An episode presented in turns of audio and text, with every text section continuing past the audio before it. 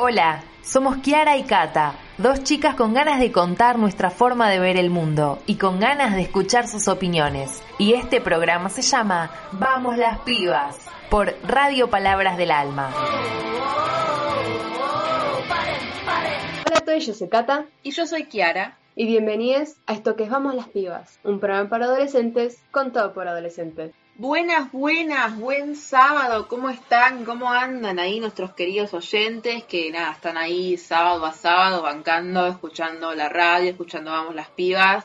Así que nada, queremos aprovechar este breve espacio para agradecerles a todos ustedes que están ahí siempre eh, bancando con los programas y demás, porque la verdad eh, que para nosotras significa muchísimo.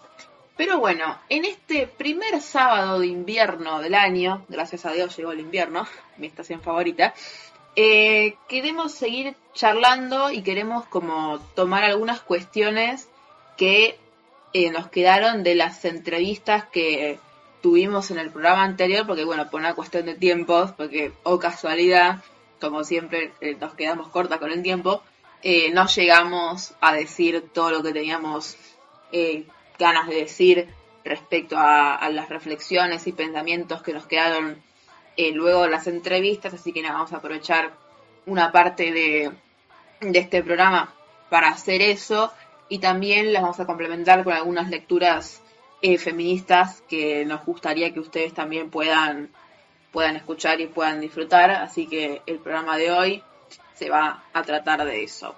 Pero bueno, sin más preámbulos y sin entretenerlos mucho más, comencemos con el programa. Yo quería comenzar rescatando algo que nos dijo Marta Dillon en la entrevista que le hicimos el, sábado pasado. Recordemos que Marta Dillon es eh, periodista y referente feminista del movimiento Ni Una Menos, fue una de las creadoras del movimiento Ni Una Menos y fue eh, por eso que la entrevistamos.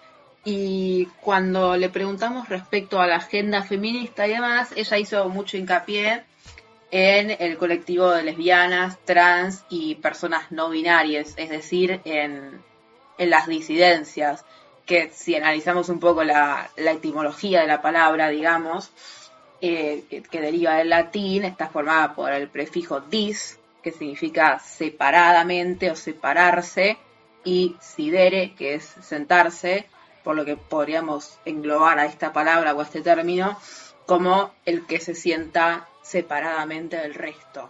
A este grupo de personas se les marginan y son agredidas tanto física como psicológicamente por el hecho de ser quien son, identificarse como se identifiquen y amar a quienes amen. Eh, como dijo Marta, lo podemos ver en la negación de las identidades de las personas no binarias, con femicidios y travesticidios, entre otras cosas. A lo que decía Cata recién, me parece que con la cuestión de, de identificarse como uno es, eh, este año en Argentina dimos un paso bastante importante con el hecho de, de incluir como la X eh, cuando pregunta el sexo en el, en el DNI, que si bien ta- todos sabemos que un pedazo de plástico eh, no define tu identidad y no define quién sos, me parece que la, la conquista importante que está detrás de, de- de- este acontecimiento, de este hecho, es que fuerza a las autoridades públicas, eh, que sé yo, por ejemplo, si vas al médico, si vas a hacer un trámite o cualquier cosa, que te persigan como vos te percibís, como que si está en el DNI es porque es así y es así. Porque antes había mucha gente que se percibía de cierta manera tenía, y tenía que ir aclarando por la vida que se percibía de esta manera y pedir por favor que los identifiquen de la manera que se percibían. Y ahora no, y ahora está, no lo tienen que pedir, se tienen que ahorrar ese, ese inconveniente, digamos, y ahora eh, deben hacerlo porque está justamente en el documento nacional de identidad. Y también me parece que toda esta cuestión de también de, autopercibirse y de percibir a los otros como se les cante y sin cuestionar mucho está estrechamente relacionado con todo esto que veníamos hablando también en el programa anterior de- del lenguaje del lenguaje inclusivo, digamos, que es una de las tantas medidas que, que se deben tomar para que nuestra sociedad sea más abierta e inclusiva con, con todas la- la- las personas, con todas las personas que lo habitan, digamos, y para que todos eh, nos sintamos eh, cómodos y cómodas. O sea, y básicamente porque qué carajo te cuesta eh, llamar a una persona por cómo se identifica eh, y que no te molesta nada, sinceramente, no, no creo que cambie mucho en, tu léxico diario, digamos, y la excusa de se habla así hace siglos, el, el lenguaje siempre fue así, ya fue, ya está, no va más, porque las sociedades cambian constantemente y se transforman de acuerdo al contexto social del momento y el momento que estamos viviendo ahora en el siglo XXI es histórico por donde lo miremos, por lo que justamente amerita estos cambios que, bueno, no cuestan nada. Eh, yo voy a tocar también un, esto que dijiste de, eh, de llamarnos por quienes somos, que claramente, como dijiste, no cuesta nada y no, no da la excusa de es un lenguaje que usamos hace tiempo. No, el lenguaje va cambiando en sí, tipo se van agregando eh, más palabras al diccionario. La red misma va agregando palabras, así que no da esa excusa. Y me parece también, eh, ya lo habíamos dicho en el anterior programa, pero lo que dijo, lo que hizo la reta, de que los profesores no pueden dar clases inclusivo, ¿qué pasa si alumnos, eh, si hay alumnos no binarios que quieren que lo llamen con, le llamen con E? O sea, ¿cómo, cómo se respondería eso? Creo que hay que visibilizar a los no binarios porque parece que la reta no, no, les está tomando, no les está tomando en cuenta. Hay otra cuestión que me gustaría también destacar de lo que de lo que dijo Marta que me parece muy interesante plantearlo, que ella menciona que para erradicar la violencia por razones de género hay que básicamente cambiar el mundo entero y bueno, eso implica un montón de cuestiones que, hay que cambiar y un montón de cuestiones que tenemos que repensarnos como sociedad, digamos, pero que también implica eh, algo, eh, generar otra empatía con nuestra tierra. Eh, y esto me pareció muy interesante para pensar esta cuestión de la empatía con, con, con la tierra que habitamos y que tenemos, que es la única, no hay otra, no hay un planeta B, eh, con otros seres vivientes, otros seres vivos que comparten el planeta con nosotros y también con el uso del agua, ¿no? Y de, esas cuestiones que muchas veces eh, son apropiadas y no dejan de ser recursos básicos para toda la humanidad. Y me parece interesante rescatarlo porque eh, me parece bastante acertado el hecho de plantear al feminismo y a la ecología de la mano, porque son dos movimientos que fueron adquiriendo muchísima fuerza a lo largo de los años, aunque bueno, sabemos que el feminismo viene desde mucho antes, porque por ejemplo eh, las mujeres de los lugares más pobres que deben hacer muchísimos trabajos eh, no remunerados, eh, de estos lugares donde se explotan recursos y las condiciones de vida capaz no son las mejores, son víctimas de esta destrucción del medio ambiente y tal como en primera línea. Y estuvimos buscando por internet y preguntando y nos encontramos con el ecofeminismo, el cual agrupa las ideas del feminismo y la ecología y enfrenta a una ideología y estructura de dominación patriarcal tanto en la naturaleza como en las mujeres y disidencias. Y la última cuestión que me gustaría rescatar para, para pensar, porque me parece que es muy interesante para, para pensarla, que de los audios de Marta es la pregunta que le hicimos respecto al, feminismo y la deuda externa y esta frase que, se escucha mucho últimamente de, la deuda es con nosotras, la deuda es con nosotros. Em, y nada, lo que ella plantea es que hay muchas mujeres que sufren directamente los efectos de la misma, y lo cual claramente no implica que toda la población, sin distinción de género, la sufra, porque bueno, claramente cuando hay muchísima deuda, como en nuestro país, entonces se ve reflejado en, primera instancia en, la vida de la población y se va a, las casas de la gente común y corriente que sale a laburar todos los días e intenta siempre ganar el mango, digamos. Em, entonces, nada, eh, respecto al rol de la mujer en todo esto, em, es como que también sufren directamente los efectos de, esta deuda externa y de, la mala distribución que hay de la riqueza, porque bueno, como sabemos, las mujeres hacen muchísimos, muchísimos trabajos eh, no remunerados en, los hogares, por lo que justamente este planteo se basa en eso, que la deuda también es con nosotras, porque, por así decirlo, eh, nos afecta eh, el doble, porque encima que la estamos pasando mal, estamos acarreando con, con toda esta deuda y demás, se le suman eh, todos los trabajos no remunerados que hacemos en nuestras casas, a, la cual, eh, a las cuales la deuda impacta de manera, pero de lleno, de manera directa. Y respecto a la otra entrevista que tuvimos el programa pasado, Julia, que es sociolingüista y, nos charló un poco respecto a toda esta cuestión del lenguaje inclusivo y su prohibición en, la ciudad autónoma de Buenos Aires, de la mano de Horacio Rodríguez Larreta. Eh, hago un paréntesis muy breve acá. Hay mucha gente que al referirse a Larreta tras esta medida se refiere a él como el intendente de la ciudad de Buenos Aires me parece un término bastante, bastante acertado que puede como describir bastante bien sus, sus, medidas y sus cuestiones ahí que tiene con, con moverse donde le conviene, moverse donde, donde hay votos y como dice una frase muy conocida, por la plata baila el mono, creo que era así, pero bueno.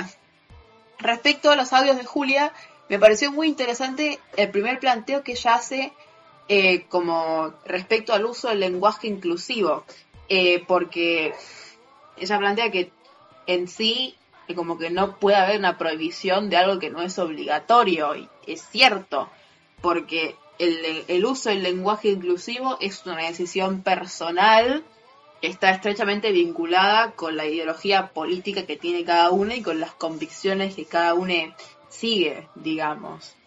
Eh, nunca fue algo obligatorio, sino que es algo que une, eh, elige decir y elige usar para hacer sentir cómodas a la mayor cantidad eh, de personas posibles y como ya dijimos anteriormente, básicamente no nos cuesta nada. Y también hace hincapié en que no interfieren en el aprendizaje, como la pregunta que le hicimos, porque eh, justamente es, una decisión, no, no, es una obligación. Los docentes no están obligados a usar el lenguaje inclusivo y a enseñar el lenguaje inclusivo. Y también me parece interesante el planteo de que esto es como una, manifestación de un proceso social que está en marcha, como venimos hablando en los programas anteriores, que es un proceso de cambio social, con toda esta nueva oleada feminista, oleada joven, oleada ecologista también, como estuvimos charlando hace un rato, que viene acompañada de un cambio lingüístico, eh, porque sabemos que la oralidad es clave y lo, es clave desde el año 1, porque la gente claramente no, no supo escribir ni dejar eh, escritos hasta no sé qué año, falté justo esa clase de historia, eh, y nada, la oralidad siempre fue clave. Y también eh, no hay que irse mucho, mucho, muy lejos en el tiempo, como para saber que muchísimas de las obras clásicas más grandes de, la historia fueron transmitidas oralmente. Entonces, si hay un cambio social, evidentemente es muy factible que haya también un cambio lingüístico de la mano por todas esas transformaciones que hay en la sociedad que venimos mencionando a lo largo de toda esta serie de programas, ¿no? Totalmente. Y además no solo en la historia, sino ahora cuando queremos eh, hablar de temas serios como lo estamos hablando ahora, eh, necesitamos debatir, necesitamos discutir, necesitamos eh, dar argumentos. Em, y respecto a que eso, que no es obligatorio el uso de lenguaje inclusivo, lo estamos usando porque queremos y además, como dijo Julia, no nos afecta de manera negativa. Entonces, ¿Por qué prohibir algo que eh, no nos está afectando de manera negativa? Cada vez más gente está usando y que hace que más gente se sienta incluida. Y antes de seguir y empezar con las lecturas, vamos a pasar a un tema que se titula The Man de Taylor Swift.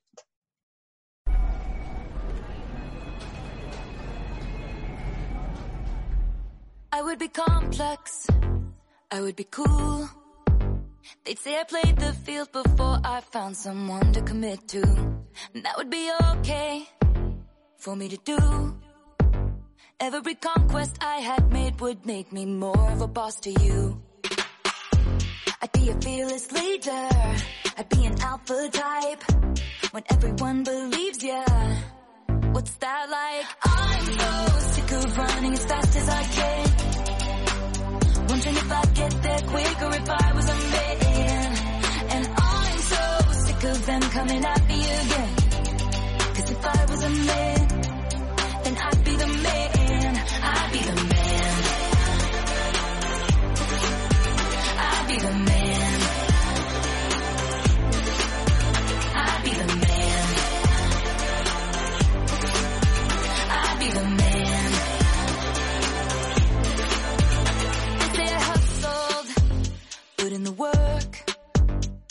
Pause and question how much of this I deserve.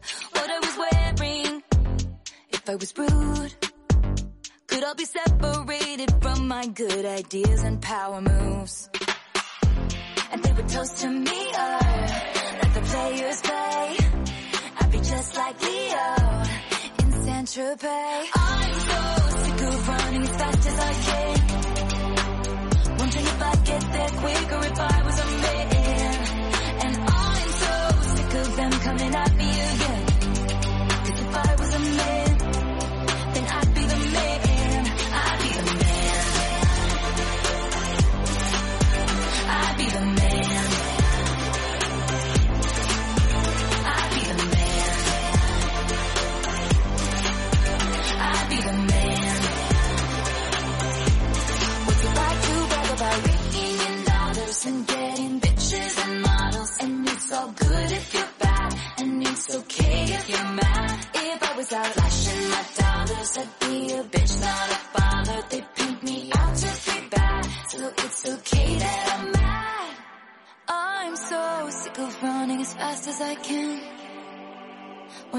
Get there quicker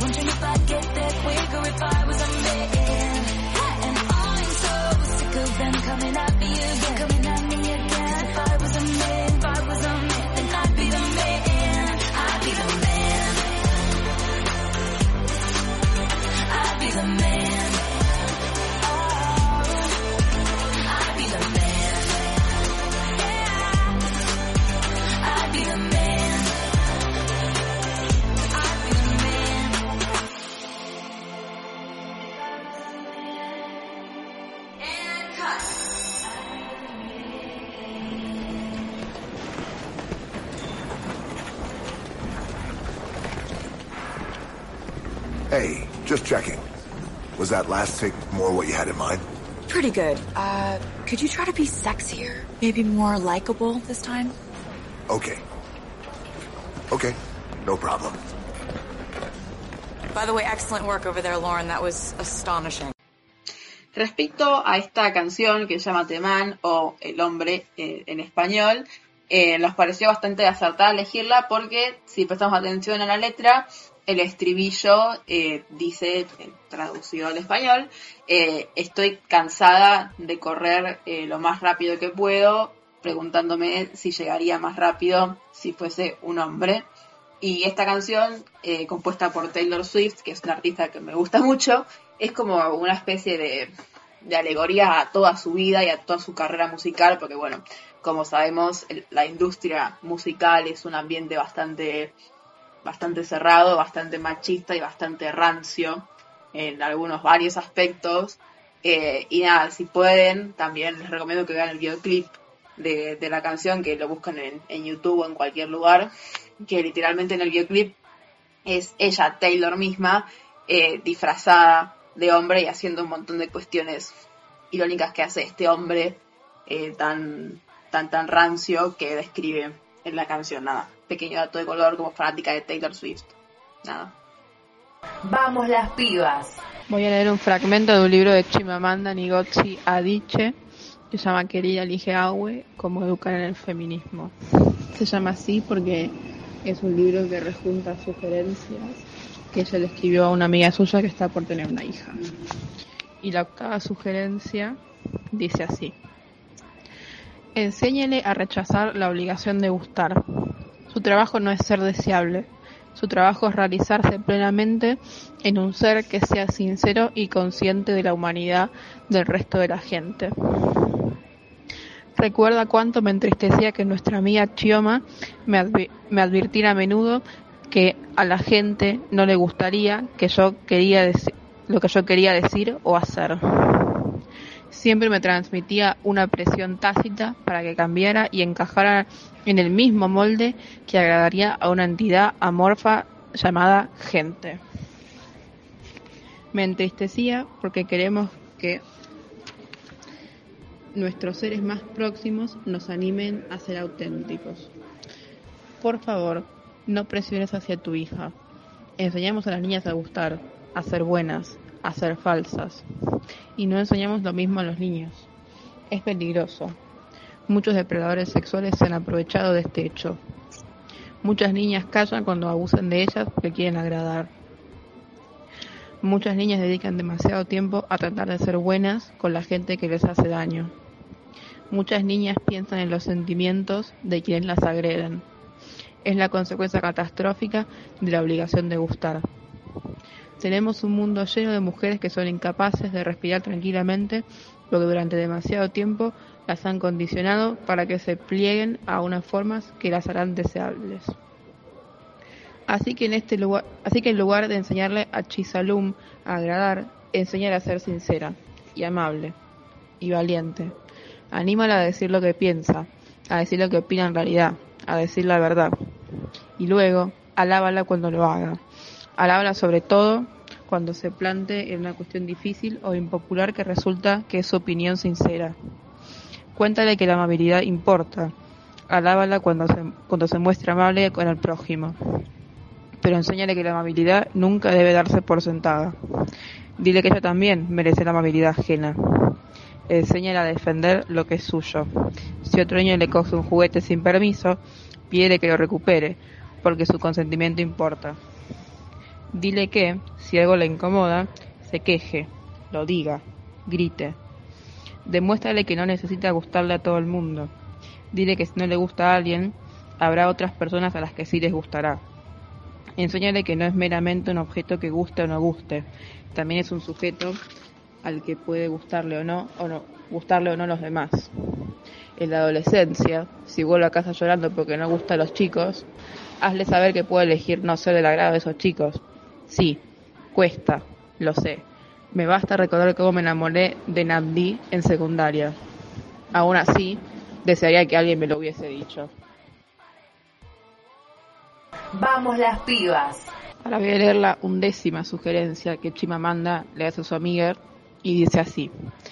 Enséñale a cuestionarse el uso selectivo que hace nuestra cultura de la biología como razón de las normas sociales. Conozco a una mujer yoruba, casada con un igbo, que estando preñada de su primer hijo se puso a pensar nombres para el bebé. Todos eran igbos. ¿Tus hijos no deberían llevar nombre yoruba, ya que su, su segundo apellido será igbo? Le pregunté, y me respondió, un hijo pertenece primero al padre, así debe ser. A menudo empleamos la biología para explicar los privilegios que disfrutan los hombres. La razón más agüida es la superioridad física masculina. Por supuesto, por supuesto. Es, cierto que en general los hombres son más fuertes físicamente que las mujeres. Pero si de verdad ve- pero si de verdad basáramos las normas sociales en la biología, entonces los niños tendrían que identificarse por la madre en lugar de por el padre. Porque cuando nacen, el progenitor que conocemos biológicamente e incon- incontrovertidamente es la madre. Aceptamos que el padre es quien dice la madre. Me pregunto cuántos linajes en el mundo no son biológicos. Para muchas mujeres Igbo, el condicionamiento es tan, tan absoluto que piensan en sus hijos como si solo fueran del padre. Conozco mujeres que han abandonado un mal matrimonio a las que no, les, no se les ha permitido llevarse a sus hijos o ni tan solo siquiera verlos porque estos pertenecen al padre. También empleamos la biología evolutiva para explicar la promiscuidad masculina, pero no la femenina, incluso a pesar de que existe una lógica evolutiva en el hecho de que las mujeres tengan numerosos compañeros sexuales. Cuanto mayor sea el atractivo genérico, mayores serán las oportunidades de parir hijos que crecerán sanos. Así pues, enseñaré a Chisalum que la biología es una materia interesante y fascinante, pero que no debe aceptarla como justificación de la norma social, porque las normas sociales las crean los seres humanos y no hay ninguna norma social que no pueda cambiarse. Ahora voy a leer otro fragmento de un libro de Chimamanda que se llama Todos deberíamos ser feministas y son eh, recortes de una charla TED que dio ella hace unos años y dice así. Ocoloma era uno de mis mejores amigos de la infancia. Vivía en mi calle y me cuidaba como si fuera mi hermano mayor. Si a mí me gustaba un chico, yo le pedí opinión a Coloma. Él era gracioso e inteligente y llevaba botas de vaquero con las punteras pic- picudas. En diciembre de 2005, Okoloma murió en un accidente de aviación en el sur de Nigeria. Todavía me cuesta expresar cómo me sentí. Okoloma era una persona con la que yo podía discutir, reírme y hablar de verdad. También fue la primera persona que me llamó feminista. Yo tenía unos 14 años. Estábamos en su casa, discutiendo, los dos atiborrados del conocimiento a, me- a medio digerir de los libros que habíamos leído. No me acuerdo de qué estábamos debatiendo en concreto, pero me acuerdo de que, en medio de toda mi dia- diatriba, Okoloma me miró y me dijo, ¿sabes que eres una feminista? No era un cumplido. Me di cuenta por el tono en que lo dijo, el mismo tono con el que te podría decir, tú apoyas el terrorismo. Yo no sabía qué quería decir exactamente aquello de feminista, pero no quería que Coloma se diera cuenta de que no lo sabía. Así que lo pasé por alto y seguí discutiendo. Lo, que- lo primero que pensaba hacer, nada más llegar a casa, era buscar la palabra en el diccionario. Ahora demos un salto de varios años. En 2003 escribí una novela titulada La flor púrpura, sobre un hombre que, entre otras cosas, pega a su mujer y cuya historia no termina demasiado bien. Mientras estaba promocionando la novela Nigeria, un periodista, un hombre amable y bien intencionado, me dijo que quería darme un consejo. Los nigerianos, como quizás sepan, siempre están dispuestos a dar consejos no solicitados. Me comentó entonces que la gente decía que mi novela era feminista y que el consejo que me daba, y me lo dijo negando tristemente con la cabeza, era que no me presentara como, nunca como feminista porque las feministas son mujeres infelices, porque no pueden encontrar marido. Así que decidí presentarme como feminista feliz. Por aquella época, una académica, una mujer nigeriana, me dijo que el feminismo no era nuestra cultura, que el feminismo era antiafricano y que yo solo me consideraba feminista porque estaba influida por los libros occidentales. Lo cual me pareció divertido porque gran parte de mis lecturas de juventud eran decididamente antifeministas. Antes de los 16 años debí de leer todas las novelas románticas de Bills y Boom que se habían publicado. Y cada vez que intentaba leer lo, lo que se consideran textos clásicos del feminismo, me aburría y me costaba horrores terminarlos. En cualquier caso, como el feminismo era antiafricano, decidí que empezaría a presentarme como feminista feliz africana. Luego, una amiga íntima me dijo que, me dijo que presentarme como feminista significaba que odiaba a los hombres. Así que decidí que iba a ser una feminista feliz africana que no odie a los hombres. En un momento dado, llegué incluso a ser una feminista feliz africana que no odia a los hombres y a quien le gusta llevar pintalabios y tacones altos para sí misma y no para los hombres. Por supuesto, gran parte de todo esto era irónico, pero lo que demuestra es que la palabra feminista está sobrecargada, sobrecargada de connotaciones, connotaciones negativas. Odias a los hombres, odias a los sujetadores, odias la cultura africana, crees que las mujeres deberían mandar siempre, no llevas maquillaje, no te depilas, siempre estás enfadada, no tienes sentido del humor y no usas desodorante. Ahora voy a leer Cuentos de Buenas noches para rebeldes. Primero, el de Evita Perón, Política Argentina.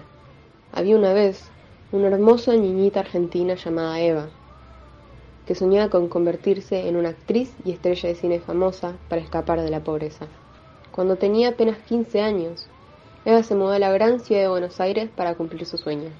Con su talento, belleza y determinación, no tardó en convertirse en una afamada actriz de teatro y radio, pero Eva quería más. Quería ayudar a personas menos afortunadas que ella.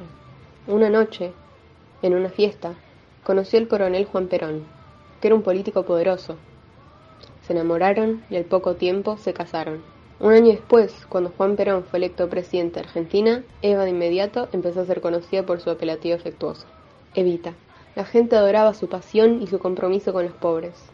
Evita también luchó por los derechos de las mujeres y las ayudó a obtener el derecho de votar. Se convirtió en una figura tan legendaria que le pidieron que se postulara a la vicepresidencia para ayudar a gobernar a su esposo. Aunque era adorada por los pobres, los ricos y poderosos se sentían amenazados por su carisma y su poder. No pueden lidiar con una, una mujer joven y exitosa, decía Evita. Después de descubrir que padecía una enfermedad grave, decidió no postularse, aunque sí ayudó a su esposo a ganar la presidencia por segunda vez. Unos cuantos meses después, cuando Evita murió, la noticia se difundió en la radio nacional.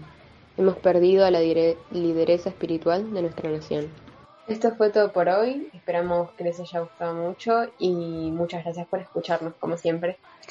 Y ya saben que si tienen algún tipo de duda, pregunta, comentario, no sé, consulta, lo que quieran, básicamente, eh, nos pueden escribir en nuestro Instagram, que es arroba vamos las pibas, con doble S al final. Y nada, quería volver a agradecerles a ustedes que nos escuchan eh, sábado tras sábado. Y también agradecerle a las dos entrevistadas eh, del programa anterior, que bueno, eh, la verdad que se pusieron la 10 y se recoparon, así que nada, le mandamos un beso a las dos. Gracias Marta y gracias Julia. Y nosotros nos reencontramos el sábado que viene con esto que es Vamos las pibas. Chau, chau. chau. Voy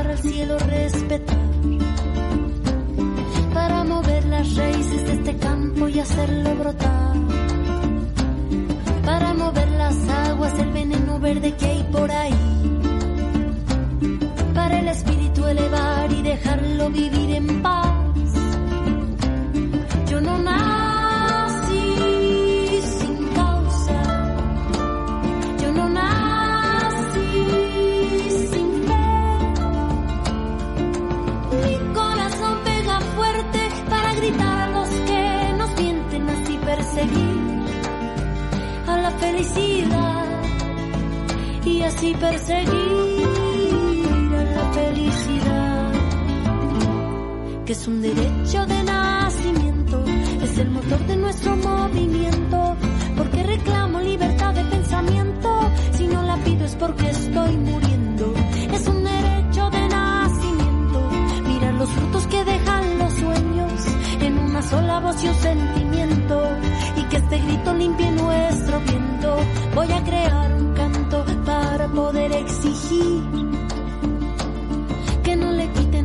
pobres lo que tanto les costó construir. Para que el oro robado no aplaste nuestro porvenir. Y a los que tienen de sobra no les cueste tanto repartir. Voy a